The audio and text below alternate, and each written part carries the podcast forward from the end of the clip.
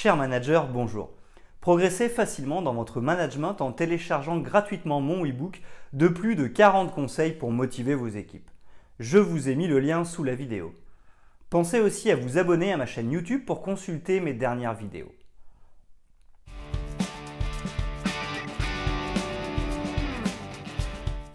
Selon la théorie de Vroom, la motivation est représentée par trois leviers la valence, l'instrumentalité et l'expectation. Soit motivation égale V fois I fois E. Intéressant, surtout que nous étions habitués à d'autres théories comme l'approche d'Herzberg, la pyramide des besoins de Maslow ou l'étude de la motivation intrinsèque-extrinsèque de Deci, pour comprendre les facteurs de motivation. Selon Maslow, l'individu est motivé par le besoin. Il faut dans un premier temps satisfaire les besoins physiologiques puis les besoins de sécurité. Ensuite viennent les besoins d'appartenance et d'estime de soi. Enfin, le haut de la pyramide représente le besoin d'accomplissement. Victor H. Vroom apporte un tout autre éclairage sur la motivation des salariés. En effet, la pyramide de Maslow base la motivation sur les besoins humains alors que la théorie de Vroom base la motivation sur les attentes des individus. L'équation de Vroom permet de passer au-delà de la satisfaction à court terme pour parvenir à une motivation sur le long terme. Voici tout ce que vous devez savoir sur la théorie des attentes de Vroom afin de mieux comprendre les motivations des individus au travail.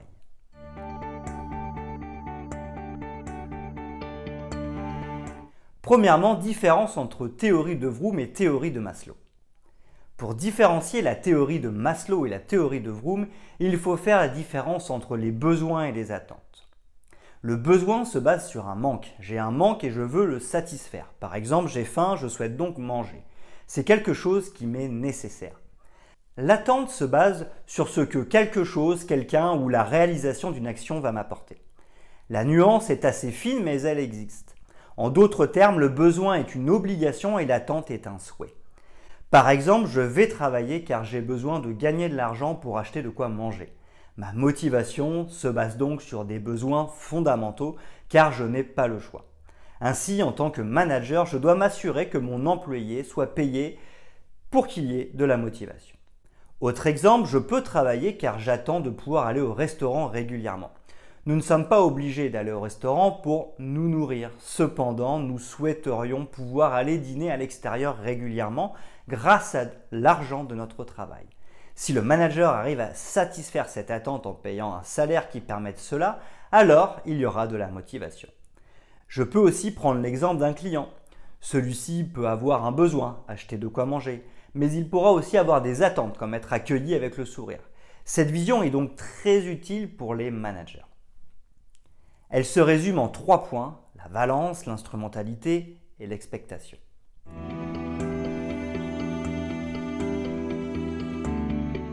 2. Les limites de la théorie des besoins. La théorie des besoins a deux grandes limites. Il est donc essentiel en tant que manager de ne pas se baser uniquement sur Maslow pour motiver les salariés. Petit a, hiérarchisation des besoins. La première grande limite de la théorie des besoins de Maslow est le fait d'établir une hiérarchie des besoins. En effet, il faut avoir passé le stade 1 pour pouvoir réellement atteindre le stade 2. Or, certains doutes sont émis. Prenons un exemple professionnel. Si une personne est mal payée et donc elle a des difficultés à satisfaire ses besoins primaires, va-t-elle mal travailler? Exemple inverse, ce n'est pas parce qu'une personne est surpayée ou qu'elle bénéficie de nombreux avantages sociaux qu'elle travaille bien.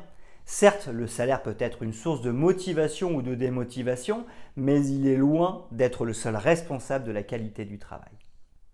Petit b, théorie des deux facteurs. La deuxième grande critique survient par les recherches du psychologue américain Frédéric Irving Herzberg et sa théorie des deux facteurs, facteur d'hygiène et facteur interne. Il montre que la satisfaction au travail fonctionne séparément de l'insatisfaction au travail. Ainsi, l'insatisfaction n'est pas le contraire de la satisfaction. Le contraire de l'insatisfaction est l'absence d'insatisfaction le contraire de la satisfaction étant le manque de satisfaction. Les conséquences sont donc que nous pouvons être à la fois satisfaits et insatisfaits dans notre travail. Selon lui, les facteurs de la satisfaction portent sur nos responsabilités et réalisations, le haut de la pyramide de Maslow, et les facteurs de l'insatisfaction portent sur la sécurité et la satisfaction des besoins, bas de la pyramide de Maslow. Selon sa théorie, le haut et le bas de la théorie de Maslow sont donc indépendants.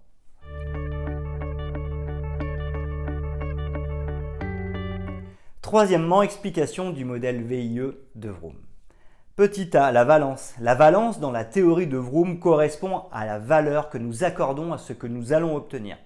Si je me lance dans ce projet, est-ce que je vais obtenir, est-ce que ce que je vais obtenir a vraiment de la valeur pour moi? Par exemple, nous sommes managers et nous confions une nouvelle mission à un de nos employés. La motivation sera proportionnelle à la valeur qu'accordera l'employé à la récompense qu'il obtiendra. Nous pouvons noter que cela est très subjectif.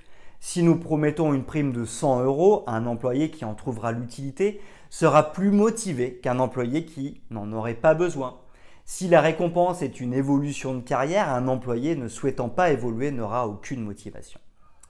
Petit b, l'instrumentalité. Dans la théorie de Vroom, l'instrumentalité correspond à la probabilité que nous puissions satisfaire nos attentes. Si pour gagner la prime de 100 euros, notre employé doit atteindre des résultats exceptionnels, il risque de ne pas trop y croire. Si certains ont déjà fait cette mission et n'ont pas évolué, qu'est-ce qui lui garantira qu'il évoluera réellement? Ainsi, l'employé va chercher à comprendre la probabilité qu'en faisant cette action, il ait bien la récompense souhaitée. Petit c, l'expectation. Enfin, dans cette théorie de la motivation, l'expectation correspond à la capacité de réussir en fonction de ses propres compétences. Ici, l'employé cherchera à comprendre s'il est vraiment capable de réaliser la mission. En effet, s'il ne s'en sent pas capable, il estimera qu'il a peu de chances de réussir. Le jeu n'en vaudra donc pas la chandelle. A l'inverse, plus il s'en sentira capable, plus il estimera avoir des chances de mener à bien la mission.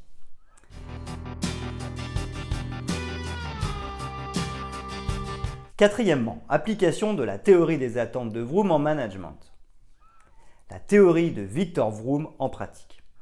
Concernant la valence, il faudra nous assurer de bien connaître notre collaborateur. En effet, connaître ses attentes et son projet professionnel nous permettra de lui proposer un gain qui aura de la valeur à ses yeux.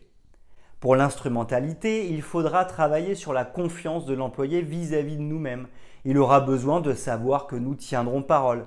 Pour cela, il faut fixer des objectifs SMART, spécifiques. Il doit être personnalisé en fonction de la personne responsable de le réaliser. Plus il sera simple, plus il sera efficace. Mesurable, il doit être mesurable, à savoir nous devons pouvoir évaluer si l'objectif a été atteint ambitieux et accepté. Cet objectif doit susciter l'adhésion pour impliquer les collaborateurs et être suffisamment ambitieux pour que le résultat soit marquant. Réaliste, l'objectif doit être accessible pour éviter la démotivation des équipes. Temporellement défini, il doit y avoir un délai avec des dates butoirs. Enfin, pour l'expectation, nous pourrons travailler sur la reconnaissance, le feedback positif, mais aussi la formation pour développer l'estime que porte le collaborateur sur lui-même ainsi que ses compétences. Point d'attention. Attention, en tant que manager, il nous faudra travailler sur ces trois axes simultanément. En effet, la théorie de Vroom n'est pas la somme des trois attentes, mais la multiplication des trois. Ainsi, si l'expectation est égale à zéro, le produit sera égal à zéro. Il faut donc bien s'assurer que chaque attente soit bien là, par exemple, si un employé ne se sent pas capable de réaliser une mission ou une tâche, peu importe la probabilité d'obtenir le gain et l'importance qu'il consacre à la valeur de ce gain. L'employé ne sera pas motivé.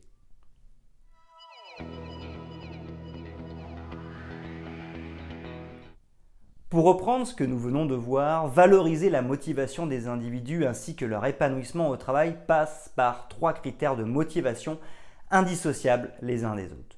Le gain doit avoir une valeur intéressante pour le salarié, valence. Il doit croire qu'il est possible d'obtenir un gain, instrumentalité. Il doit avoir suffisamment confiance en sa capacité de réussir, expectation.